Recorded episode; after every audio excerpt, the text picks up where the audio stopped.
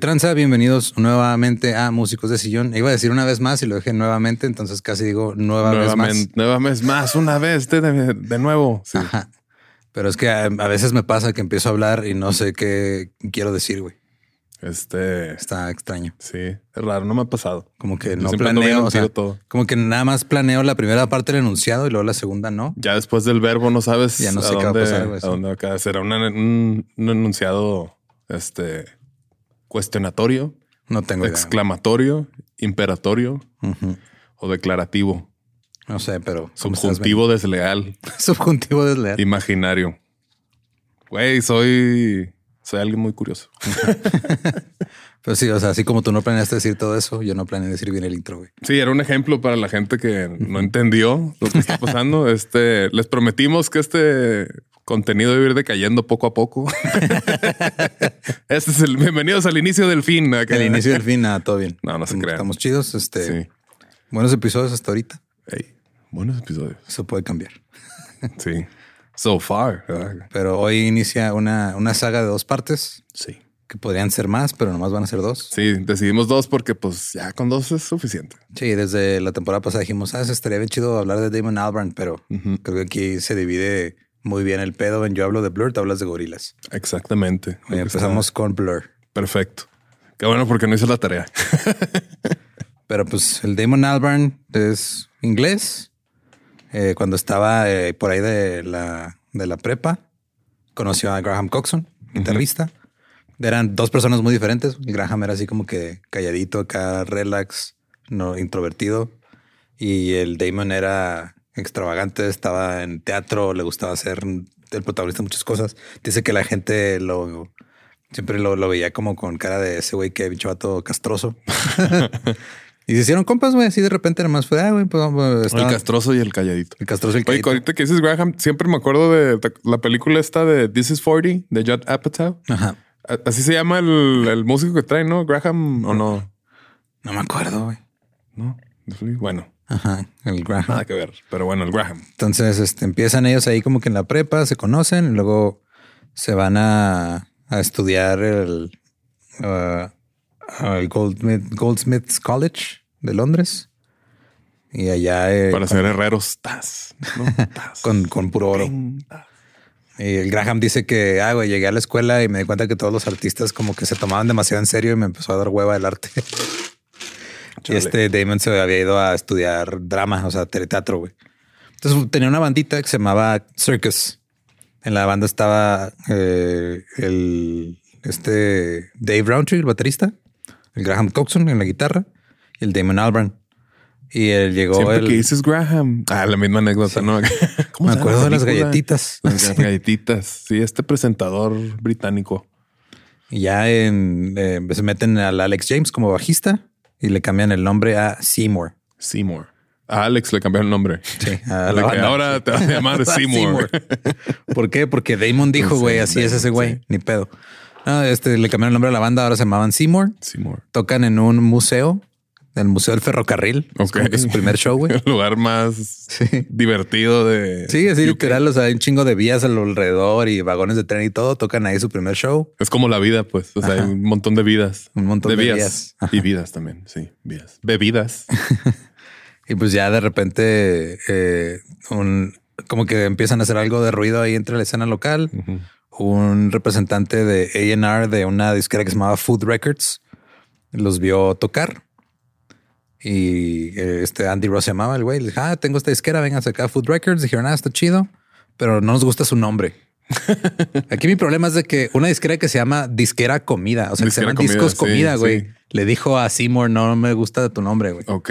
¿Con qué huevos? Ah, yo pensé que Seymour a la disquera. No, no, al fin, o sea, Food Records dijo, no, güey, todo chido con, con, la música y todo, pero tu nombre está bien culero. ¿Con qué cara, güey? Mm, sí. ¿Cómo te explico? Entonces ya decidieron como que una lista de nombres alternativos. El grupo dijo, ah, Blur está cool. Y ya se quedaron con ese nombre. Y en, en 1990 fue cuando se rebautizaron como Blur. Y luego les dijo, ¿saben qué? Ahora queremos que ustedes se cambien el, nombre. Empezaron a hacer este, una gira ahí por Gran Bretaña abriendo a una banda que se llama The Cramps, tocando sus rolitas. En el 90, después de que hicieron su gira, lanzaron su sencillo, She's So High. Ok. Fue el primer sencillo que lanzaron, alcanzó el puesto. She's So High. Sí, ¿no? Pues sí. Sí. Y, y luego pues ya sacaron su sencillo. Eh, llegó al puesto 48. Estuvo regular el debut. No estuvo así como que tan espectacular, pero estuvo bien. No estuvo tan high. Ah, no. Sí, she's so, Not so mid. high. Ok, sí, son average. Y ya, pues como que dijeron hay que hacer otro sencillo. No, como que eh, estaban batallando para, para componer y grabar. Tenían un productor que se llamaba Stephen Street, pues sacaron el sencillo There's No Other Way y ese llegó al número 8, güey. Le fue mejor. Entonces Blur empezaron a, a ya volverse como que más conocidos ahí y empezaron a ir a un lugar que se llamaba Syndrome, que era un, un club donde tocaban las bandas.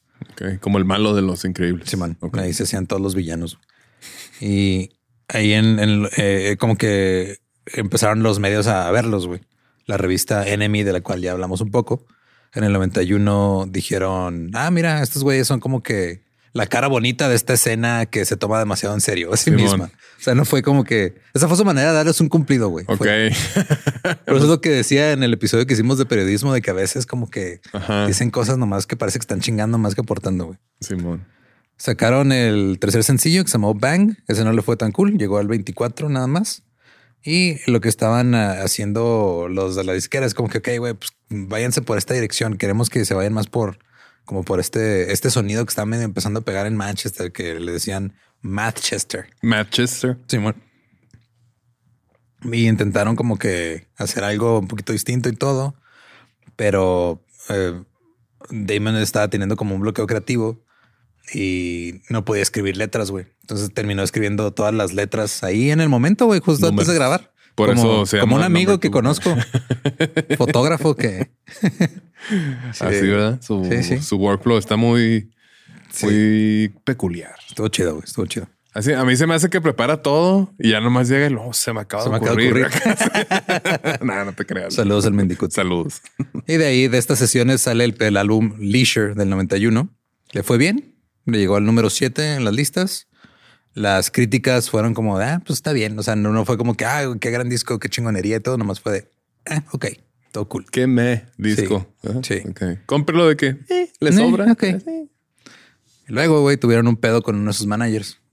Se los transió bien culero, güey. No. De repente se enteraron que tenían una deuda de 60 mil libras esterlinas Ay, y no tenían como chingados pagarla, güey. Así que una, una marca de ropa les armó una gira en Estados Unidos. Ok. Nadie los conocía en Estados Unidos.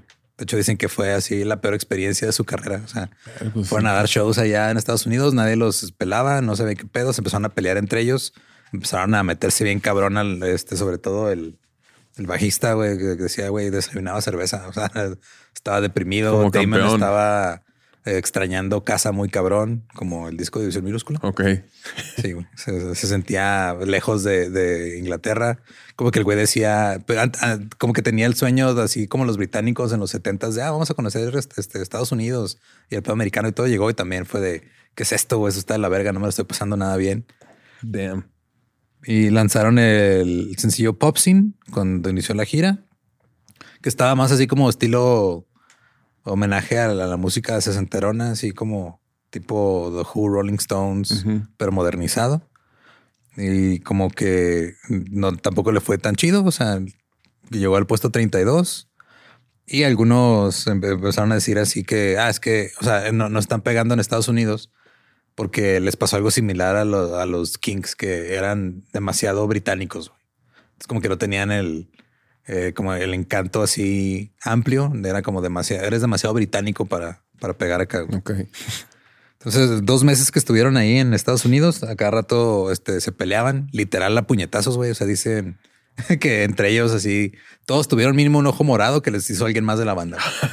Bien tóxico el pedo. Sí, hay ¿no? grabaciones de ellos donde están así en el escenario y acá de repente el Damon le está insultando al bajista así de ya salgo bien, güey, así no, we don't like you. O sea, cosas así llevándose de la verga, güey, pero mal pedo, bien feo. Ay, güey. no sabía ese lado de ese vato. Sí, o sea, Damon tiene fama de que ¿Es Damon? este, ajá, de que es Damon medio el Mayman. Damon el Mayman. Así le decían. Y como empezó a extrañar un chingo de todo el pedo de Inglaterra, empezó a escribir canciones como que más, todavía más inglesas. Así Ok. como de, ah, vamos a hablar de todo este pedo. Cuando regresan a Inglaterra, se topan con que una banda que se llama Suede estaba pegando y se enoja este Damon así, no mames. Porque ellos están pegando lo que nosotros no estamos aquí. O sea, como que. O sea, Damon es una persona creativamente eh, muy capaz, pero sí tiene un ego bastante grande, güey. Pues por como gran creativo, ¿no? sí, y aparte, pues estamos hablando que estaba bien chavito. Tenía, o sea, estamos hablando del, del 91. El güey tenía 22, 23 años. Ah, no, pues justo en la edad de cometer pendejadas, güey. Sí, entonces el güey sí se mamoneaba de repente. Pero pues una vez, o sea, el coraje se les hizo todavía más grande cuando tocaron en un show en el que también estaba Suede. Y a Suede le fue bien chingón y Blur no. ¿De que, ¿Por qué? El grado de que Food Records estaba a punto de decir, ¿saben qué? Güey, ya mejor ahí muere. Vamos a tirar las obras. Pero pues ya como que empezaron a... O sea, al mismo tiempo que estaba Blur empezando acá, estaba el auge de Nirvana en Estados Unidos. Entonces como que la izquierda decía, es que hagan algo como Nirvana. Y estos güey, es que no somos Nirvana, no queremos hacer eso. Y empezaron a hacer las sesiones para el siguiente álbum después de Leisure. Llega, agarraron a otro productor, este Andy Partridge de Ecstasy, pero no les empezó a gustar así como estaba produciendo se toparon su productor anterior en otro lado. Es el canto la de éxtasis. sí. Eh, eh, eh, éxtasis. No sé si la compuso él, pero debería. Puede ser, puede ser. Entonces le dijeron a Steven, eh, güey, tira paro, regresa. Produjeron ahí el segundo disco, Modern Life is Rubbish o La vida moderna es, es mierda. Rubbish es como, Rubbish. Me gusta mucho esa palabra. Güey. Sí, es rubbish, porque no es grosería, pero o sea, no está chido. No está chido, Simón. Es como. Es como culero, pero. Tarugadas. Pues no sé exactamente. pero es como decir esto está, esto está culero, pero sin decirlo groseramente. Pedorro. Está pedorro. Está pedorro. Sí, la vida moderna está pedorra. Está pedorra, güey. Sí. La disquera les dice: Oigan, este disco no tiene ninguna canción que pueda ser un hit. Van y graban otra rola y graban la canción For Tomorrow. Llega al número 28. Lanzan el disco en el 93. Y luego se meten este, en pedos porque en las fotos de prensa eh, ponen un graffiti atrás que dice British Image One, que dice imagen británica 1. Y están ellos vestidos como entre mods así de los 60 entre tipo The Who y entre skinheads neonazis. Está muy raro el estilo. Y como que la, o sea, la prensa empezó a indignarse. de güey, este, este, pedo no está bien. Esto está mal. Cancélenlos. Entonces dijeron, ah, ok, quieren este, algo más británico que no sea tan ofensivo. Entonces hicieron una sesión de fotos donde estaban tomando todos el té, así como aristócratas británicos. Porque sí, o sea, también lo que tiene, o sea, este Damon, pues era como, Damon y Graham eran como el, motor de la banda, como que esa amistad que habían tenido desde antes de, formar Blur era lo que llevaba el pedo, ¿no? Entonces Graham era como que el callado, pero era el que le daba un poquito de, como que, que, controlaba un poquito la cohesión, aterrizaba. Simón al Damon, que era este pinche genio acá que nomás este, está haciendo todo y a veces le falta alguien que lo aterrizara un poco. Simón. Entonces llevan, eh, o sea, sacan el disco. El disco llega, al número 15 en las listas británicas, pero no logra vender nada en Estados Unidos. Si no llega ni al top 200. Entonces se preocupa la disquera así, güey, ¿qué pedo que está pasando? Y pues es porque tiene, les pasó lo que a, los Kings fue porque no los dejaban entrar a Estados Unidos, pero a Blur fue porque pues no les gustaba el mercado y es algo porque quiero pegar allá así. La última vez que fui me fue de la chingada. Y como que este Graham era como muy, muy anticomercial, o sea, de que se era de, ay, güey, o sea, yo nomás quiero hacer música, no me importa si pega o no, o si. Sí, quiero ser mi arte. Ajá, o sea, como que el Damon también era de, pues sí quiero hacer eh, arte, pero también quiero. También que pagar la renta. que, no sé, si quiero, quiero fama, güey. O sea, como que decían que el Damon sí era mucho de querer buscar fama. Yo creo que me metan a la casa de los famosos. Sí, güey. Yo quiero estar con la buena. Nadie hace la casa de los medio famosos. los casi famosos. Los casi famosos. la casa, así nomás. Luego graban el disco Park Life y sacan el sencillo Girls and Boys. Y ese ah. sí se vuelve un, hit muy cabrón. Que él tiene el beat acá como medio disco. Que está bien cura porque decían este, los otros miembros de la banda que el baterista tú lo ves y pues, se ve así como que bien relax, que parece pues, pues un ingeniero, güey. O sea, el güey era, era programador. ¿Qué con los ingenieros? No, nada, güey. Pero el güey era programador. O sea, ese es como su trabajo cuando apenas estaba empezando la banda de- trabajaba en un pedo del gobierno y era programador de algo. güey. Entonces siempre trae sus plumas así con su Casi, guarda, casi, guarda güey, de sí. plástico y una calculadora científica gráfica. Pero pues toca, toca chido el güey, y como que Sí. le metió un beat acá medio de disco y eso lo hizo como que el coro estuviera muy pegajoso y ya como que fue un, o fue su hit más grande hasta ahorita, fue el número 5. y le dijeron, íralo, el ingeniero. Se las ingenió para hacer un hit. sí sabe, es bien ingenioso. Y esta sí llegó a las listas en Estados Unidos, llegó al puesto 59 y curiosamente sigue siendo como, o sea, hasta, hasta la fecha había sido el, más, la más famosa de más famosa hasta ahí, porque pues ya después llegaron otras cosas. Park Life llegó al número uno en, en álbums y se quedó ahí durante 90 semanas, año, más de año, casi dos años. Ok. Y la prensa musical los empezó a decir, ah, está chido, es un gran disco de pop, es más este, divertido. Y empieza Damon con esta idea. Al principio la disquera no lo estaba tomando bien. O sea, desde que empezaron a grabar Park Life, él traía esta idea del British pop. Y como que los de la disquera le decían, no, güey, es que... O sea, lo que estaba pasando en, en Inglaterra que no Dices, le gustaba Esto no es el hard pop. solo los juarenses entenderán. Sí. Eh, el- la disquera decía, no, es que, o sea, ¿cómo quieres crear una tendencia? O sea, no se puede, güey, hay que seguir las que ya están. Y lo que le molestaba a Damon es de que la música británica, que pues, en los 60, 70 era lo que regía al mundo, era la- la- lo que estaba marcando tendencias, ahora estaba siendo desplazada por música gringa. Y ahora las disqueras británicas querían que las bandas siguieran las tendencias gringas. güey. Gringas. Y Damon decía, no, güey, es que nosotros de aquí somos, queremos que esto Sí, sea... seguir, seguir Simón. haciendo esto. Sí. Entonces de ahí empiezan como que a sembrarse las semillas del Britpop. Ok. Entonces eh, eh, Park Life se considera uno de los discos que define el sonido del, Brit, del Britpop tal cual. Entonces ellos como que empezaron con ese cotorreo. Simón. Y luego por ahí había otra banda saliendo que se llama Oasis. Que ya después llegaremos un poquito más a su rivalidad, pero ganaron Sí, varios. a cada rato. andaban Sí, güey, pero este, ganaron varios premios los de Blur por el disco de Park Life. Y en la aceptación de uno de los premios, este Damon agarra el premio y dice, creo que este premio lo deberíamos compartir con Oasis. Es como que al principio no había pedo, o sea, como que fue de... Pero ya después Damon dijo, ah, güey, ¿por qué dije eso, güey? Neta, Sí, qué mamada. De que Sí. chin. Siempre no quiero poner ese negocio contigo. Simón. Y sí, Graham dice, y después de Park Life como que nos dejaron de ver como una banda que hace cosas raras y ya nos vieron como una banda seria que puede hacer éxitos. Ok. Empezaron a trabajar en el álbum The Great Escape en el 95 y empezaron a como a sobre todo Damon empezó a hacer algo parecido a lo que hacía el Ray Davis en, en- en los Kings. Es que les, les doy muchos paralelos porque o sea, los siento que los Kings y los y Oasis son como el Beatles y Rolling Stone. Rolling este sí, o sea, parecido. Ok. Be- Beatles y Kings y este eh, Oasis y, y. Blur. Pero pues o sea, los Beatles y los Kings no se querían agarrar chingazos. Y esto sí. Estos güeyes sí. Eh, estaban las Blur, letras Blur era para los fresas y Oasis para... para la raza, sí, güey. trabajadora. Ajá. Este, ya las letras de Damon estaban como que Blur, poquito- perdón, Blur era rayados. Oasis Tigres. Era Tigres.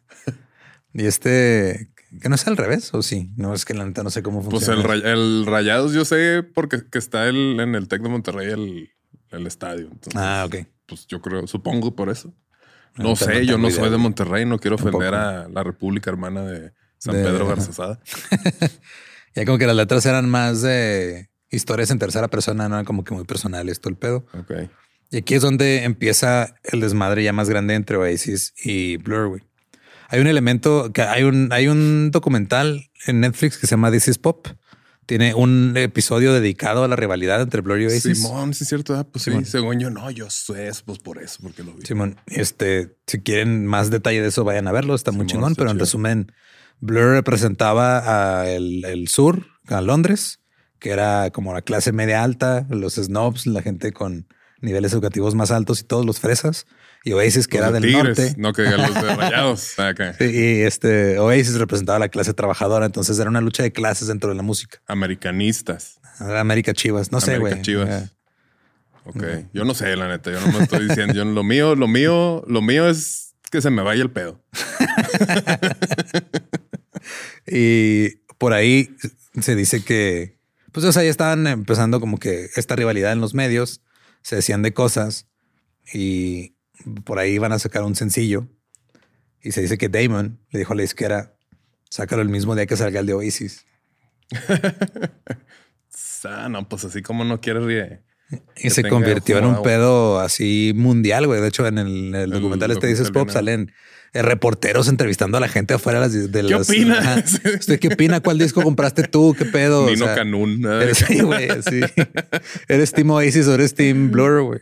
¿Qué, qué, qué, qué, No, no. Fue Roll With It de Oasis contra Country House de Blur. Era como la glorita insurgentes, ¿verdad? Que lo vemos contra punks. lo mismo. y pues ganó Blur. Blur. Con Country House, que vendió 274 eh, mil copias. Roll With It de Oasis vendió 216 mil. Este fue el primer sencillo número uno de Blur. Ok. Y fue por todo este movimiento de, de qué lado estás, güey. O sea, no podías eh, ser neutral. Colmilludo de chaval, colmilludo de chaval, sabía lo que hacía. Aunque sí dicen que, o sea, la neta, dicen ah, con el Inbiscuit. ¿No? pues sí, güey, básicamente. Aunque sí dicen que, o sea, en lo que se respecta ya a la trayectoria del disco en específico, pues sí, o sea, el sencillo de Blur vendió más, pero el disco de Oasis vendió más que el disco de Blur, pero por un chingo. Y sí se volvió un éxito en Estados Unidos y Blur también, ¿no? Entonces los críticos decían, ah, sí, Blur ganó esta batalla, pero Oasis ganó la guerra, güey. Y ya después sacaron el, el de este, el The Great Escape y la, prensa dijo, ah, está bien chingón. Este, el, el Mojo, todos dijeron, güey, esto es lo mejor que le ha pasado al Britpop. Y güey, pues se, acaba de inventar, pero es lo mejor que le ha pasado al Britpop. Llegaron al número uno. El, eh, el álbum vendió medio millón de copias en su primer mes. Juárez. Sí, ahí está Ciudad Juárez. Y The Great Escape the Blur. Pero Morning, What's the Story Morning Glory de Oasis vendió 4 millones de discos en Estados Unidos. Okay. Blur no vendió 4 millones de discos en Estados Unidos. Y la neta, ese disco de Oasis está bien chido. Güey. Pero se este, pelearon y ya ni Sí, se pelearon. Pero después de, o sea, al grado que decía Damon que estaba tan cabrón el pedo, que de repente cuando él entraba a alguna tienda o pasaba, andaba caminando por la calle, güey, había gente que abría la ventana y le subía a Oasis nomás para chingarlo, güey. Dice que de repente entraba a tiendas o algo y la gente ponía rolas de Oasis nomás para darle una madre. Verga, güey, qué, qué difícil, güey. O sea, si yo estuviera, o sea, bueno, no sé, como que digo, si me pasara a mí, no sé cómo reaccionaría. Hasta cierto punto se lo buscó. Sí. Sí, o sea, puede estar en la prensa diciéndole cosas y todo. y luego los Gallagher también. Es que luego este, te llevas y no te aguantas. Sí, güey, justo. Y, eh, no, el Gallagher se tuvo que disculpar porque cuando se pasó este pedo de los sencillos, creo, del disco, eh, le preguntaron que qué opinaba de Graham y de y, de, Damon. Y dijo, me gustaría que les diera así de se murieran. dijo, no, no, fue, fue un chiste, fue un chiste, todo cool. Sí, no, era... No era lo que quise decir. Sí, no, es que me, malinterpretaron. O sea, sí que se mueran, pero de lo que sea. De lo que sea, sí. O sea, que les decida, pero no porque son homosexuales y, no también porque tiene nada de malo tener sida. Sí, sí. Y luego empezaron a tener otra vez problemas. Pero ahora... morirte de sida. Ah, empezaron a tener problemas, pero ahora porque estaban teniendo ya mucho éxito, güey. Y... esos problemas de que, ay, Dios mío, qué, éxito. Empezaron a tener tensiones en la banda. Okay. Porque el Alex. De repente uno. bueno, el, Dave, el baterista, como que ese güey nomás estaba ahí haciendo su jale. Está ahí este ingeniándosela. Simón. el Alex era demasiado fiestero, güey. Se la pasaba bien pedo siempre. Damon también andaba mucho en la fiesta y el Graham como que no le gustaba todo ese desmadre. Okay. Y dice que le cagaba estar lidiando con ejecutivos de disqueras y con managers y todo. Decía, güey, esa pinche gente falsa me caga y entonces el güey empezó a tomar, pero se iba a barecitos, hacía pubs acá de, de, su pueblo y se ponía a pistear, pero con la gente local para sentirse como conectado a, la realidad. Así como en el Titanic. Así que sí, bailando la gente. sí. Y que el, Damon empezó a querer como que controlar más la imagen pública de Blur y como que empezaron a tener problemas.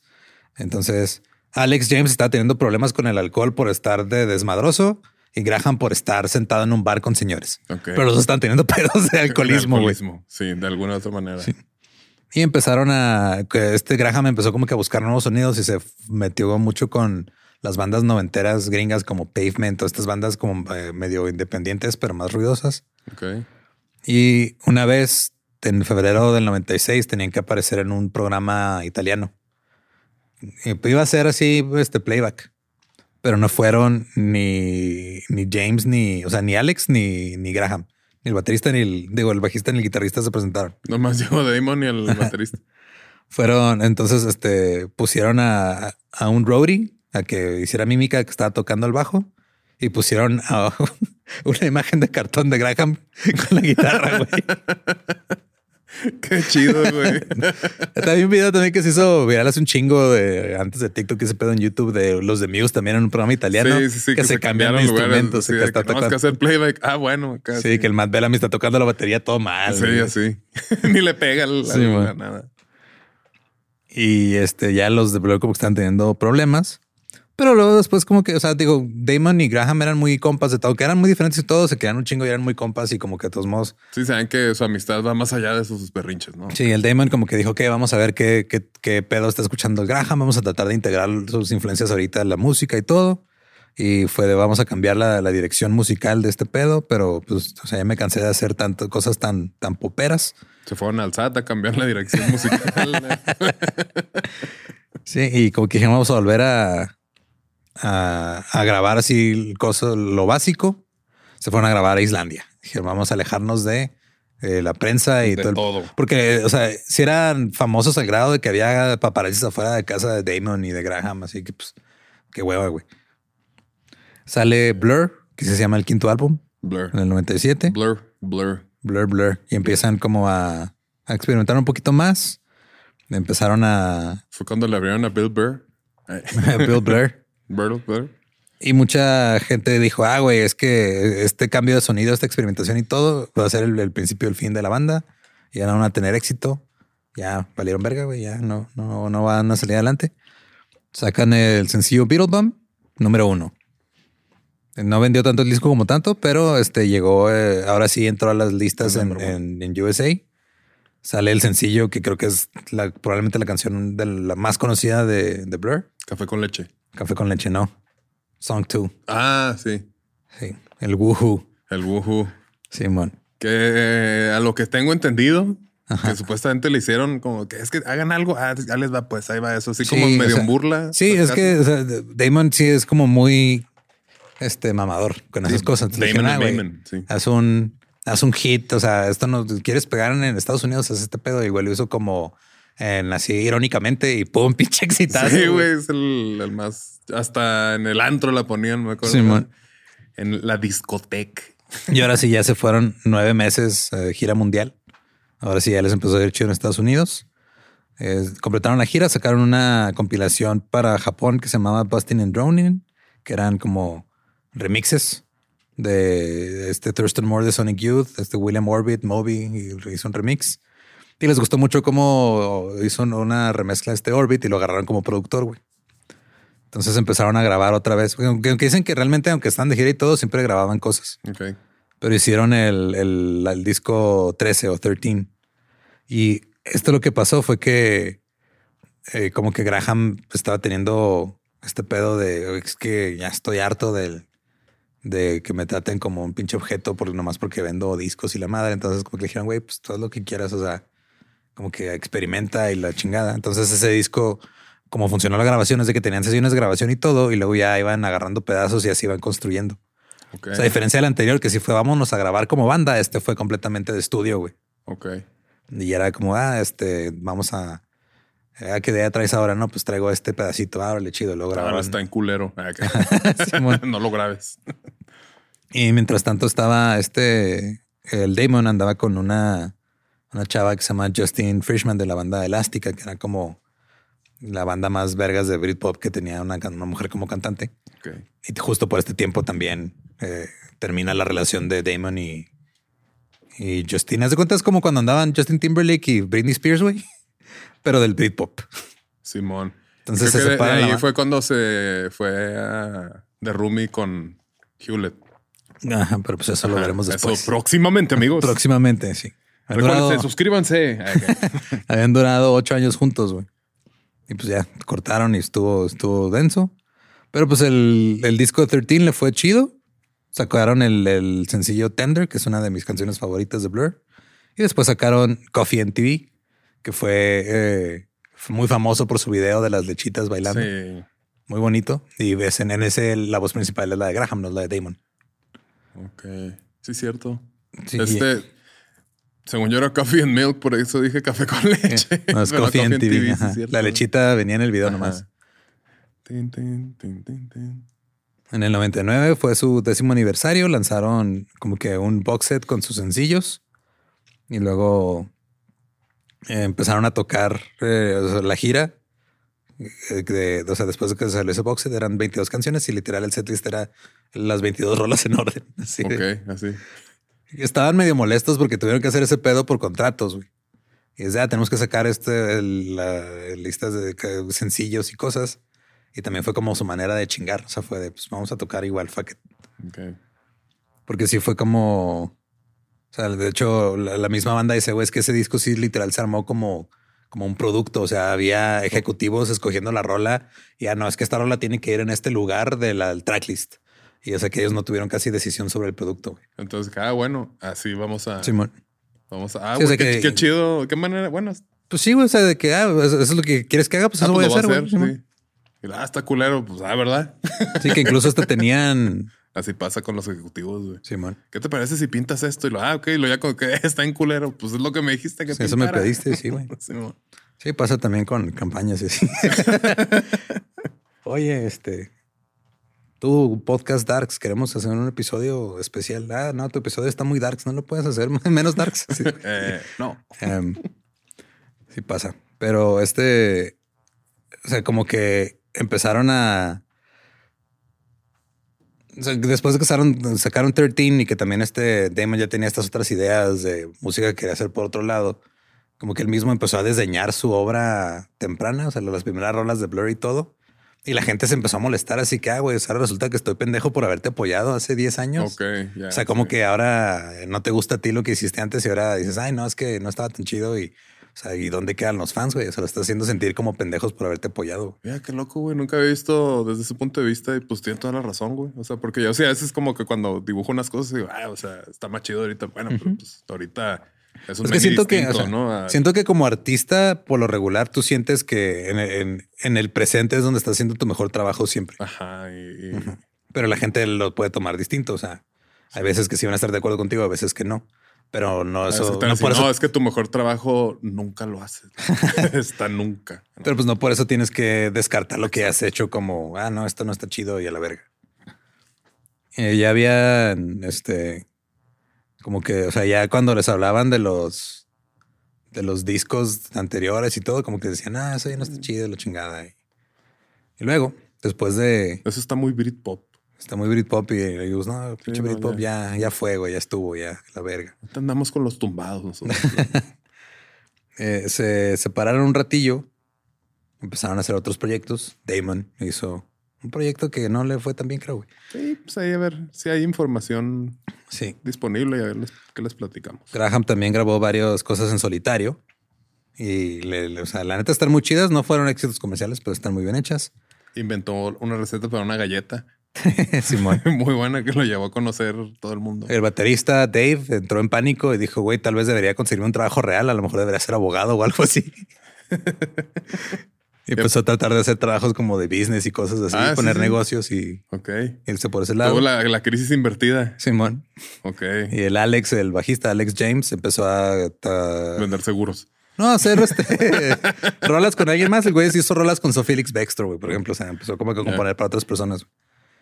Y luego sale un disco de una banda, un proyecto animado que se llama Gorilas.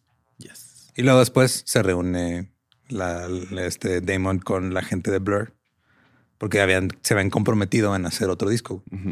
Se juntan ahí en noviembre del 2001 y empezaron en el junio del 2002 a grabar, güey. Empezaron a grabar en Marruecos.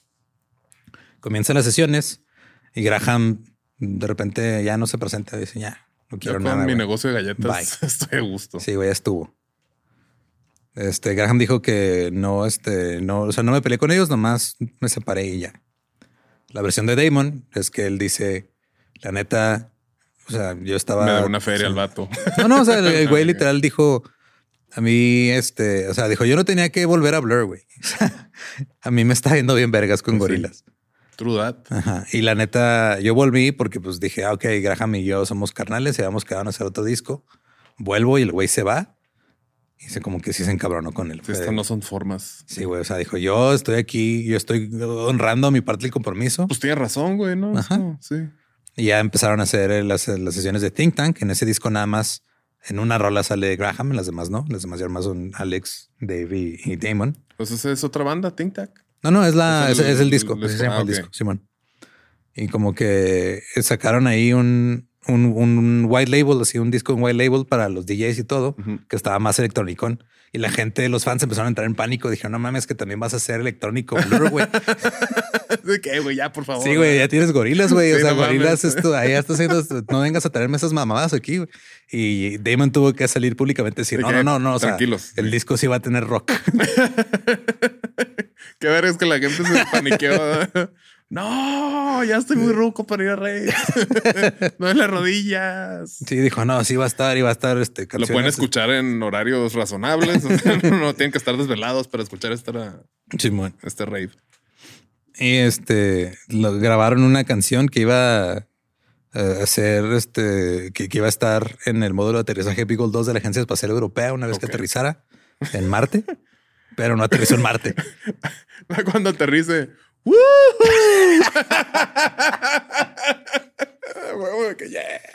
sí, güey, pero pues nunca aterrizó esa madre y no se escuchó Blur en Marte. Lanzaron Think Tank en el 2003. Sí tenía como que eh, algunas cosillas más atmosféricas, más electrónicas. Graham es un muy buen guitarrista, tiene un sonido muy específico y pues como Damon toca la guitarra, pero no tan bien como aquel güey, pues estaban como que más simple la estructura de, de las guitarras. Okay. Y empezó a, metieron otros instrumentos como para tratar de llenar el vacío que dejó Graham Coxon.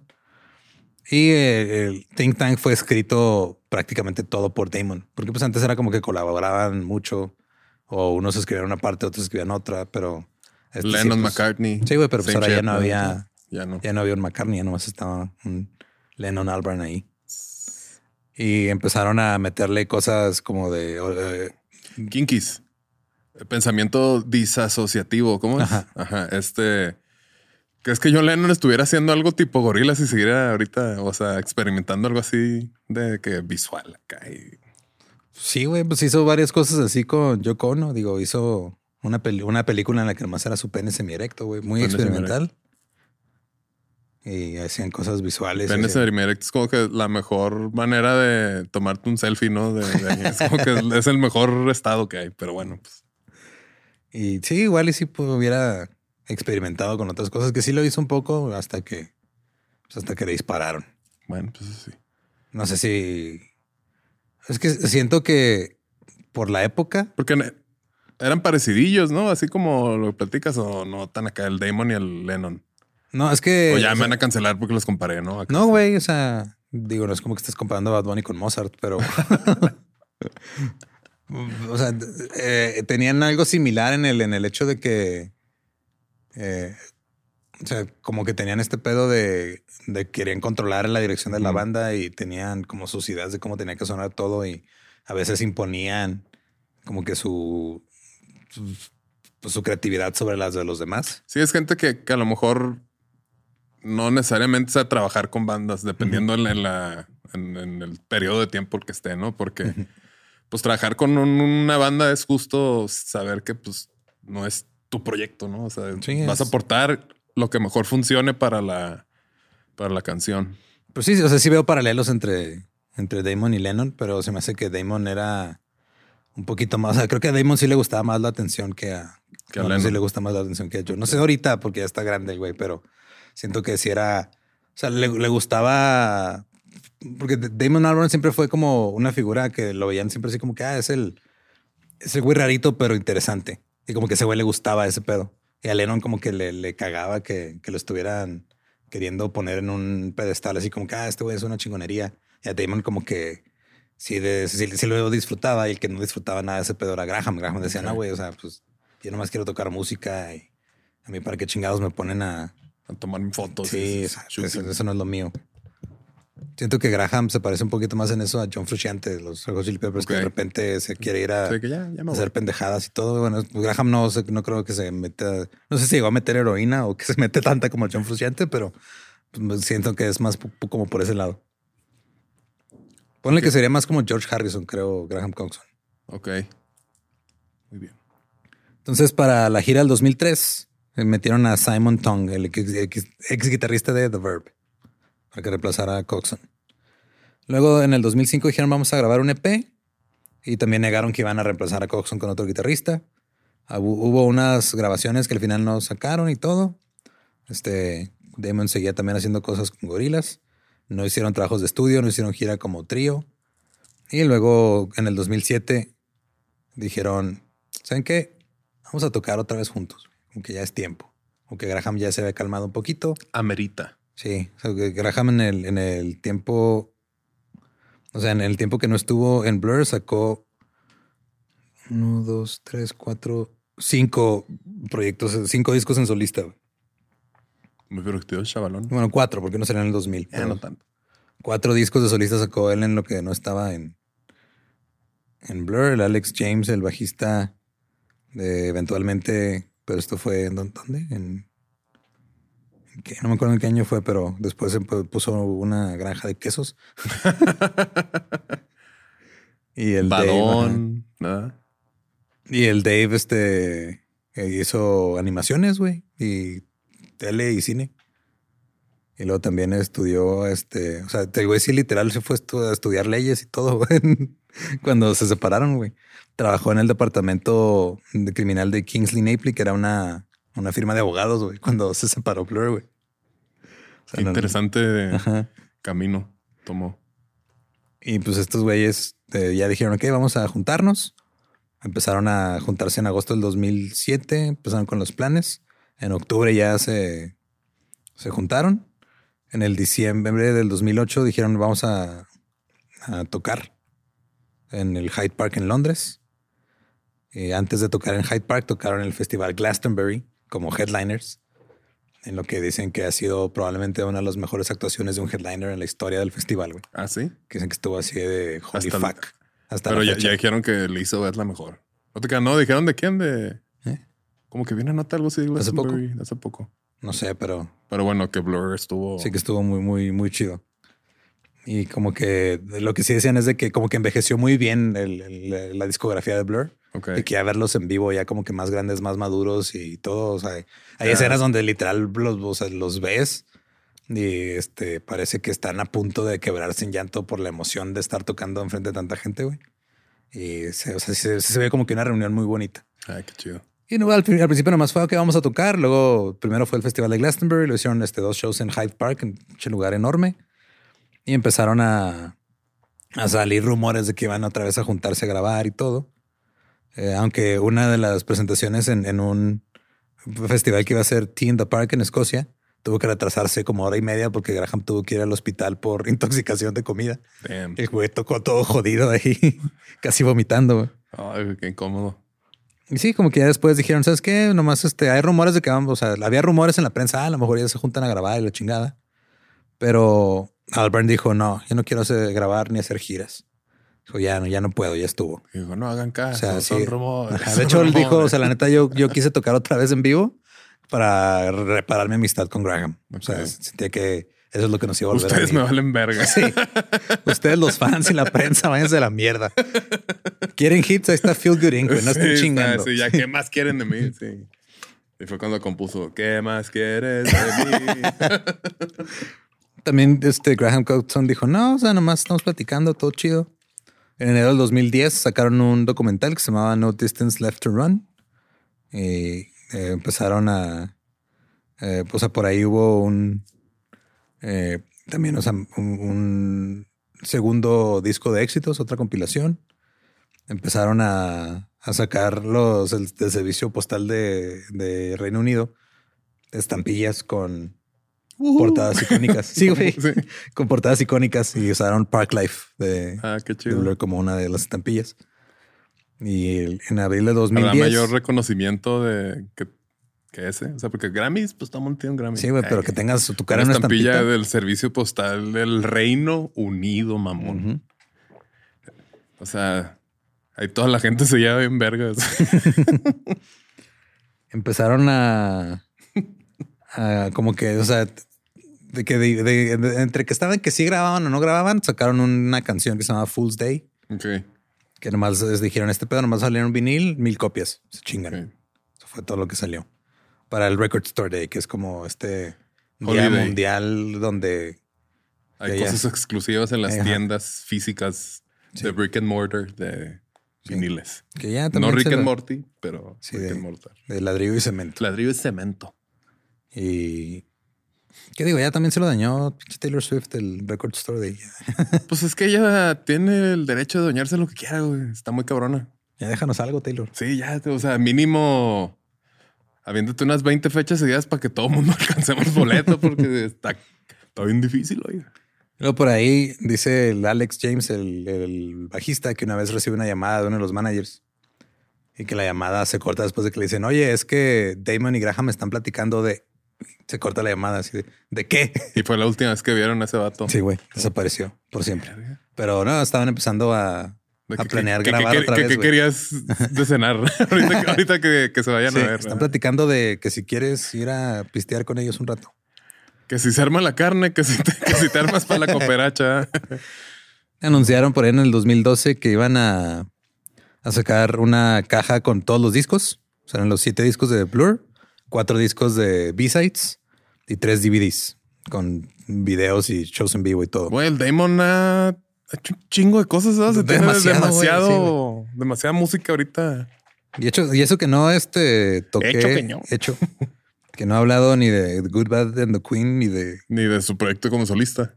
ni de este Rocket Juice and the Moon. Rocket Juice in the Moon. Porque esto, o sea, Rocket Juice and the Moon fue también por esas eh, do- 2008, que fue cuando se juntó con con el eh, con Flea y con Tony Allen. Y pues nomás sacaron un disco.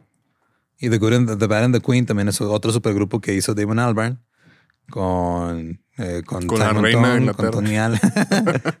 sí, con el, el tecladista de The Verb, con Tony Allen, que era el de Fela, el percusionista de Fela Kuti. Y con Paul Simonon. No, no Paul Simon. Paul Ok. Simonon. Simonon. Sí, que era el bajista de Clash. Entonces ese fue Good Bad and the Queen. Sacaron también, no creo que eran más, este, dos discos. Y, y luego ya no hicieron nada más. Tocaron unos festivales y todo, pero todo eso lo hizo mientras estaba haciendo gorilas y mientras estaba reuniéndose con Blur a grabar más cosas. güey. Que la, la neta, o sea, están bien. O sea, están chidos. No son mis favoritos. O sea, me sigue gustando más Gorilas y Blur. Pero respeto el hecho de que el güey se haya aventado el... Respeto el hecho de que existan. Sí, o sea, güey, o ya sea- con eso de que existen, los hizo, es de que, ay, güey. Y también están estos otros. Sí, o sea, son cosas que... o sea, que hayas hecho una banda con el percusionista de Fela Kuti, con el bajista de Clash, con el tecladista de The Verb, con el vocalista de Blur, y que sea nada más así como un asterisco en, en así una notita al pie de página, güey. Quiere decir que tu carrera es una cosa imparable. O sea, ¿Quién habrá tenido una carrera más larga? Este, el Damon o dos DJ? yo creo que dos DJ, güey. Dos Sí, DJ. Te apuesto que el Damon nunca tocó en Galerías Tech, güey. Nunca tocó en una güey no. pasarela de una boutique en Galerías Tech. En, un- en un centro comercial. quisieras, Damon, haber, este, haber hecho lo que hicimos nosotros ese día, ese En sábado. uno, uno de los centros comerciales Sí, con aire acondicionado que funciona. En. Ese sábado a las dos de la tarde. Ya hubieras querido tú estar ahí. Ahí está. Y este, me quedé acá en... Sí, empiezan a... eh, tocan en, en Coachella. Les va chingón. Tocan en la ceremonia de clausura de los Juegos Olímpicos desde el del 2012. Y luego, en el 2015, lanzan su primer álbum de estudio en 12 años, The Magic Whip, que lo grabaron durante cinco días en Hong Kong después de que se les canceló una gira en Japón. Y ya, o fue como de... Ya se juntaron otra vez los cuatro miembros originales. Eh, se juntaron con el productor Steven Street. Y se les, le fue bien al, al disco, la neta. La gente dijo, güey, está chingón. Es un regreso triunfal. eh, están sonando igual o mejor que antes. Parece que ya están como que ya maduros, ya bien aterrizados, establecidos y todo. Y este fue un éxito comercial también. Le, Está maduro, menos aguado. Menos aguado. Eh, y sí dijeron, güey, o sea, que Magic Way vendió más discos que. O sea, es que mientras estaba Blur en descanso y Damon está haciendo otros proyectos y todo, o sea, sí la música de Blur como que empezó a agarrar nueva fuerza con la gente. O sea, así fue como que, ah, güey, ¿qué hemos hecho este güey? Y la gente se pone a escuchar Blur y como que em, empiezan a, a, a, ver más fans. Entonces les das un nuevo disco y ya hay más gente que lo quiere comprar. Eso sí. Llegó al número 24 en la lista de Billboard 200 y le fue, le fue hecho en Estados Unidos también. Hicieron una gira para el Magic Whip y luego después este, empezaron a como que a, pues, hacer de repente ventillos y cosas, pero no, o sea, ya no era como que el proyecto principal de todos. Por ahí el 14 de noviembre del 2002 dijeron que iban a estar en Wembley el 8 de julio de este año. Que es su primer concierto grande desde, desde el 2015, güey. Y Albarn dijo, la neta, estoy emocionado. Vamos a retomar estas canciones que me gusta tocar mucho en vivo. O sea, literal, este concierto pues acaba de pasar hace unos días. No pudimos ir porque teníamos otros pendientes. Entonces, sí, hoy es 11 de julio, güey. No, güey. No, se pudo, güey. No. No quema. Sí, se nos mandó invitación Damon de que, eh, que hagan acá a Wembley, güey. Pero no. ¿Va a estar Graham? Sí. yes. No se armó. También este, eh, iban a, tocar en varios festivales. Y el 10 de febrero del 2023 sacaron una línea de artículos conmemorativos con la marca de ropa Pleasures. Pleasures. El 18 de mayo sacaron eh, el The Narcissist, un sencillo nuevo, y anunciaron que iba a salir el disco The Ballad of Darren tres días después de tu cumpleaños. Muy bien. El 21 de julio de este año. A ver qué tal estás. A ver, nuevo disco de Blur. Y pues ahí siguen, güey. Todavía después de años y años y años y de todos los proyectos que ha hecho Damon, güey, porque no mames. O sea, aparte de. Digo, de proyectos que no son gorilas. Digo, está, sacó un disco solista en el 2002 también. Aparte del. de lo demás. De lo demás. Sacó este. Good Bad Bad and the Queen y colaboró con otros en algunas canciones. andaba. También empezó a hacer este. Eh, hizo una rola para Trainspotting y hizo una. Eh, ¿Qué más? Se apareció en una película actuando. El Graham Coxon ahí anda, güey, haciendo también sus cosas. Le sacó su libro el año pasado, como sus memorias. Alex James también sacó un libro. Eh, empezó a hacer, organizar este festivales en su granja de quesos. Te vergas que un güey se dedicado a hacer granja de quesos. Y el, y el, el Dave ahí anda, le acaban de dar un, bueno, no se lo acaban de dar, pero le dieron un este un doctorado eh, honoris causa en leyes. Es que, güey, o sea, que un baterista de una banda, de las bandas más exitosas de toda la historia de la música británica, diga, güey, es que no sé qué voy a hacer después de esta banda, güey. Creo que mejor voy a ser abogado. Sí, abogado. Eh, estuvo eh, en unas elecciones, pero perdió. Para un puesto público. Para un puesto público, Simón. Y no, no la armó. Y es este. Sí, ha sido muy como activo políticamente en otras cosas, pero pues ahí anda, güey. También es piloto. Muy, muy, muy ocupado ese chavalón. Y empezó a hacer este. O sea, se hizo varias cosas que tienen que ver con, con una tecnología específica de las animaciones por computadora, pero no me acuerdo qué, güey. Okay. Pero sí te digo, o sea, el Dave es un, es un, es un nerd, güey, que toca bien, cargas la batería, güey. Está chido. Y creo que también acaba de sacar un, un disco solista por primera vez, o sea, este año. No lo he escuchado, la neta. Habrá que oírlo a ver qué tal. A ver si como anima. A ver si como. a ver si como defiende gente en los juicios la arma, güey. Sí, te hace mover el bote. La neta, yo sí este, me agüité de que no voy a poder ver a Blur en el Corona Capital porque tengo eh, trabajo que hacer ese fin de semana. Porque sí es este o sea, tanto me gustan las dos, Blur y Oasis, la verdad. O sea, nunca fue como que ah, agarré un lado o algo y ni siquiera sabía ese pedo. Obviamente, a mí me educó escucharlos ya cuando Sí, ya pasó. O sea, yo empecé a escuchar a Blur después de que se separaron, güey. Pues en los 2000. Sí, sí, sí. A veces ahí seguían y todo. Y luego. Pues espero que para cuando salga este episodio ya tenga invitación de alguien. Curiosamente, después de que tuvieron más pedos los Gallaghers, Ajá. el Gallagher se empezó a llevar chido con Damon. Ok. Tocaron juntos una vez en un programa y todo. Y ya como que dijeron, ah, mira, ya la neta del pasado ni hablamos, ahorita estamos bien. Sí, sí, ya. Pues ya me peleé con mi carnal, ahora tú vas a ser mi carnal un ratillo. Pírate. Está, cura. Pues ahí está la parte uno de la saga de Damon Albarn. Del Damon. Damon el Mayman. Damon el Mayman. Sí. Y es que sí, o sea, también en el documental ese de No Distance Left to Run, pues sí habla chido y el güey es como que ya, ese documental es de hace 13 años, entonces tenía cuarenta y tantos, pone que ya estaba como que en un lugar chido en su vida, pero pues, todavía sigue, sigue haciendo hasta la fecha un chingo de cosas. Pero sí, de repente tiene sus deslices acá como de, ay, güey, esto que está haciendo está medio mamón. pero sí lo acepto, o sea, sí es así, la neta. Está bien, pues te ganaste ese, ese mamones. O sea, si es esas güeyes que yo digo, sí, sí, sí, va a ser mamón, se lo ha ganado. Entonces, esos güeyes que ha demostrado con... Don Mamón. sí, le van a dar la orden británica del, del mamonismo. Mayman. So Mayman. Y sí siento que hay, pocos artistas a los que les perdono que, sean excéntricos o, complicados. Damon es uno de ellos. Prince era otro. Apenas decir como sí, tipo Prince, sí. Que creo que, o sea, ya lo sabía, pero como que no había asimilado la magnitud de Prince, que justo Héctor que subió un video el otro día, o sea, que escribía todo, producía todo, grababa todo, o sea, todo, todo, todo, todo, todo. ¿Por qué? Pues porque podía, güey. Porque yo no puedo, güey. Porque no eres Prince. ¿Pero por qué, güey? Pues porque Prince solo había uno. Porque hice prematura.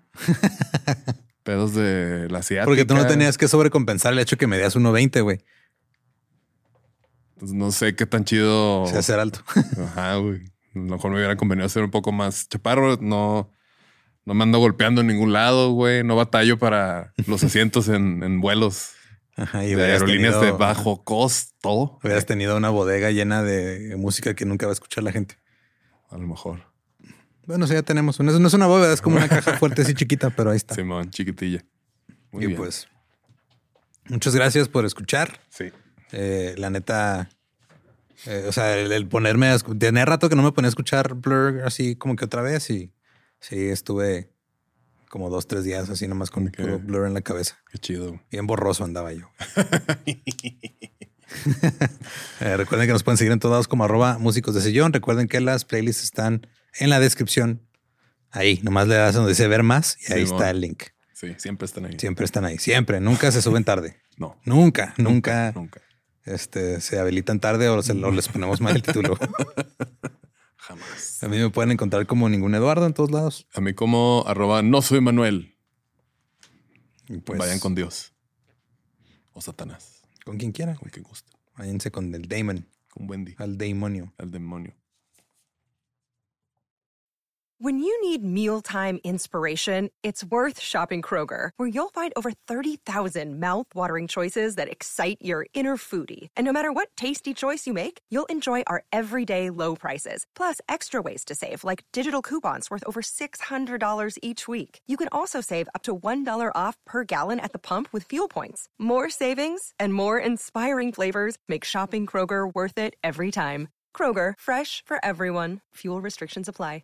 Hello, it is Ryan, and we could all use an extra bright spot in our day, couldn't we? Just to make up for things like sitting in traffic, doing the dishes, counting your steps, you know, all the mundane stuff. That is why I'm such a big fan of Chumba Casino. Chumba Casino has all your favorite social casino style games that you can play for free anytime, anywhere with daily bonuses. That should brighten your day a little. Actually, a lot. So sign up now at chumbacasino.com. That's ChumbaCasino.com. No purchase necessary. VGW. Void were prohibited by law. See terms and conditions. 18 plus.